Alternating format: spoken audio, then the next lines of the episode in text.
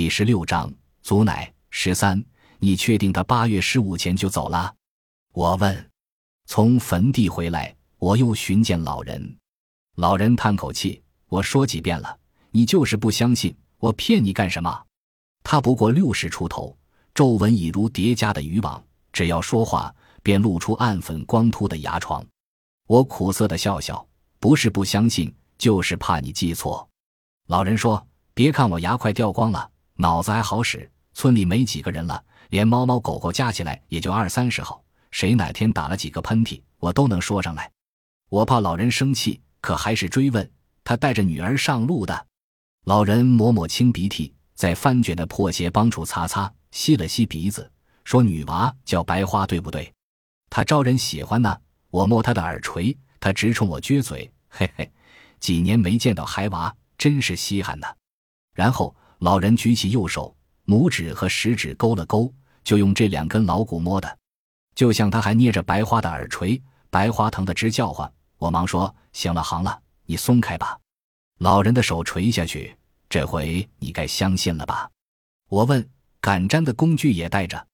老人点头：“那可是吃饭的家事。”我问：“干粮呢？谁给他准备的？”老人又叹口气，更重了些。你像从另一个世界来的，你要再问我坐没坐轿，我只好胡说八道了。我连连作揖，求你了，我实在是担心。老人说：“粮食都炸成灰了，上路前塞满肚子就算不错了，哪有多余的？干粮。不过那么大个人又有手艺，饿不死。”我惆怅道：“难说呢，这么多天他能走几个来回呢？”老人说：“也许在哪儿揽了活。”一时半会儿脱不开身，你放心吧。李成从小就鬼，走哪儿也吃不了亏。我说，可是他还带着女儿呢。我反复纠缠，虽不蛮横，却显得无礼，好像百里城与白花至今未归是老人的错，他必须给我一个交代。似乎我纠缠下去，就能摸清百里城与女儿的踪迹。从宋庄到百里城老家，那个窝在山洼里的村庄。我用了八天半时间，中间搭了三次车，余下的路全是步行。我虽然自小就走惯了，可这么急行还是第一次。脚上的水泡白天起，夜里跳，每天上路脚都疼得刀割一样。一程下来变木了，就像钉了铁掌，除了响声什么都感觉不到。我太想见到百里城和白花了，原以为到了百里城老家就可以看到他们，可扑进村庄。就像跌入废墟，我彻底傻了。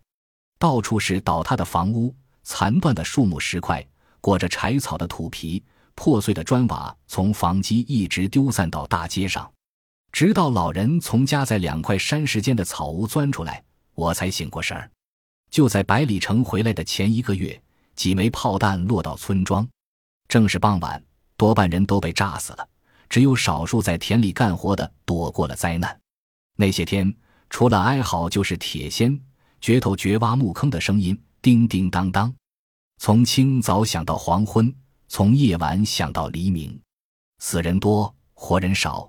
从石块瓦砾中翻找尸体，再将尸体埋葬，是巨大的工程。更大的困难在于，尸体残缺不全，有的没了头，有的没了腿，有的缺胳膊，有的炸烂了肚皮。即便凑全了，但未必是原来的。男的安到女人身上。女的安到男人身上，本来是老人的身骨，却安了娃娃的头。到后来没有哭声了，因为没了力气。每天醒来就不停的挖、找、翻。百里城的母亲和弟弟也被炸死了，一并埋在了后坡。在老人的指引下，我去后坡祭拜。一个土包挨着一个土包，没有碑石或木牌，因为没法写。他们原来有性别，有名字。现在已经分不清谁是谁，百里城和白花三天后便离开了，至少中秋节后就该到家的。在家那些纠结惦念的日子，我还抱着希望。现在那稀薄的希望突然破灭，我坠入了寒冷恐怖的深渊。我想探听到更多关于百里城妇女的讯息，除了老人，别人都是一问三不知。百里城与白花所住的草棚与老人挨着。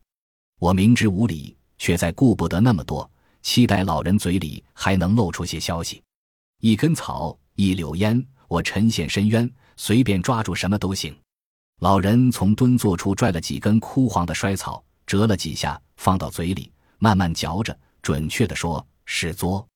他两腮塌陷，吮吸起来，脸上的坑更大了，声音很响，似乎那是绝世的美味。去坟地前，老人给我煮了一碗玉米渣粥。我忽然想，老人肯定饿了。我吃了他的粮，他只好吃草。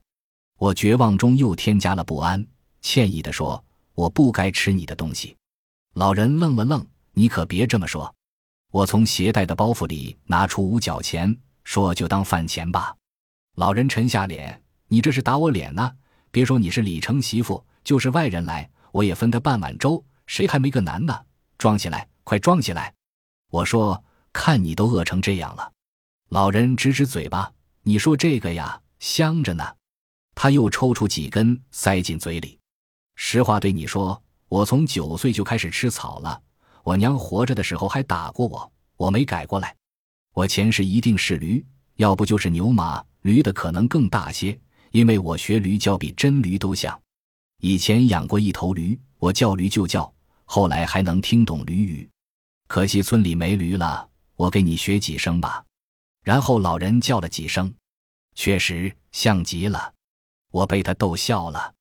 老人说他每天都要在村庄学几声驴叫，不是自己过瘾，只想让村庄有点活气，不然一天到晚。死气沉沉的，像个乱坟滩。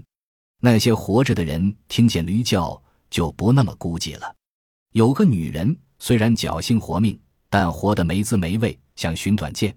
听见叫声，把绳套里的脑袋拽了出来。老人混沌的目光略显得意：“你说我这头驴还值几个钱吧？”老人或许是为了驱散我的阴霾，总说开心事。我问：“草真有那么香甜？”老人诡谲的笑笑：“我有个秘密，村里人不知道，爹娘都不知道。现在告诉你吧。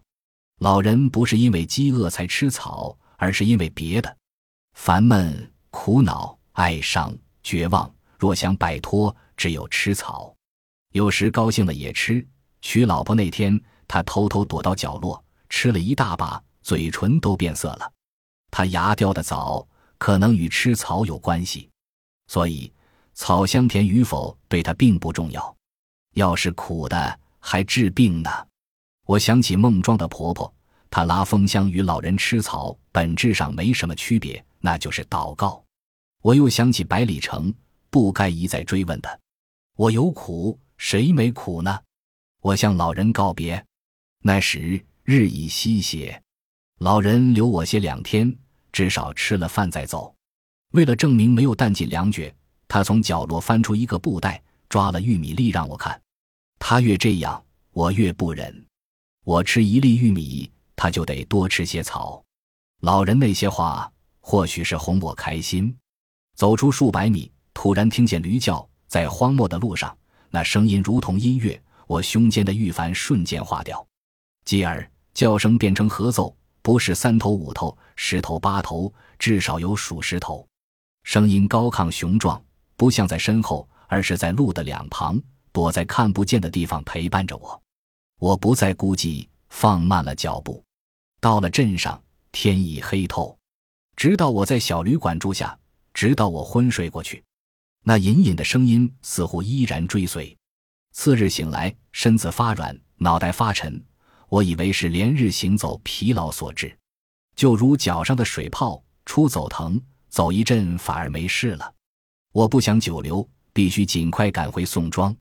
可脚就像踩在棉花上，怎么也站不稳；双眼阵阵发黑，就像走进无边的黑暗，怎么也找不到尽头。想来是病了。我扶着墙，想和客栈掌柜招呼一声，还没迈开步，便被无边的黑暗淹没。我不知自己怎么长上翅膀的，不知自己如何飞到了高空。一切来得太快，不容我多想。风从耳边掠过，沙粒碰撞脸颊，云朵遮挡住视线。很快，我从云朵中钻出。我俯瞰着大地，俯瞰着尘土飞扬的路，在车与行人之间辨识。我看见百里城了，他背着赶毡工具，怀抱白花，夹在马车与牛车之间，有些踉跄。我呼叫、嘶喊，百里城和白花都不理我。我俯冲下去，想将父女俩驮起来，就要落到地上了。一切突然消失，车马不见了，行人不见了，百里城与白花无影无踪，似乎化作了弥漫的尘土。我仓皇四顾，再次飞到空中。我看到宋庄，看到院子，看到了炕上熟睡的我。左边是白杏，右边是白花。白杏的手腕上系着绳子，另一端绑在我的手腕上。我看到白杏解开绳子，轻手轻脚地下了地。我喊沉睡的我，可我睡得太死，怎么也叫不醒。我想阻拦白杏，可上天似乎用绳子将我吊住，我悬在半空，冲不下去。白杏张着双臂出了院子，朝蝴蝶河走去。哑巴前拜日迎面走过，他想拦住白杏。白杏从他头顶飞过去，他落到地上，冲他伸伸舌头。白杏出了村庄，走进河滩，粉蝶、红蝶、黑蝶、黄蝶、白蝶网一样照过来，围着他飞。蝴蝶是想邀请他一起飞的，可白杏没飞，而是捂着双臂奔跑。他似乎忘记怎么飞了，奔跑速度越来越快，已经到了河边，还在跑。我惊呼，他没听见。一只脚陷没河中，他身子一歪，整个人掉进去。我大声呼叫，白杏没有回头，河水已经将他淹没。我挣扎着想将吊我的绳子扯断，一次次努力终是徒劳。突然，那群彩色的蝴蝶鱼一样钻进河里，不到一秒就拥着白杏飞出水面。白杏显然是蝶王，它的两个翅膀像两把大扇子。它的两个小便变成了触角，依然那么黑那么亮。我松了口气，明白了他为什么要往河滩跑。他的伙伴在这里，他的领地在这里。声音钻进耳朵，我睁开眼，蝴蝶河不见了，白杏不见了。我仍然躺在小旅店里，喊叫在继续，是从隔壁传来的。那再熟悉不过，用不了半个时辰就该生了。虽然身子软。脑袋却清爽了许多，我爬起来，抓起桌上的水杯灌下去，喉咙要着火了。我正要拽门，门却开了，我看到店掌柜，他身后站了两个人，竟然抬着门板。掌柜显然被我惊着，双目眦裂，如大白天撞见鬼魂，连着退后几步，只是啊呜，却说不出话。后来我才知道，我已经昏睡了两天两夜。掌柜以为我不行了，想将我抬出去扔给郎中。我猜他说谎了。或许我晚醒半个时辰，就被掌柜丢到了荒野。掌柜说，去年有六个人死在店里，他实在是吓怕了。那日孕妇又叫得惨烈，他实在是心烦，就喊了人来。隔壁住的两口子是去亲戚家避难的，原以为能走到地方，没想到半路女人就坚持不住了。丈夫说：“他们夫妻前世积了德，所以才有幸遇上我。感激的话说了有二十箩筐。若说我救了他的妻子和孩子，那么他们也救了我。我没说，因为实在太过曲折。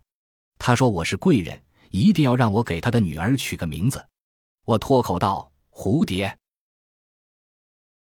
本集播放完毕，感谢您的收听，喜欢请订阅加关注。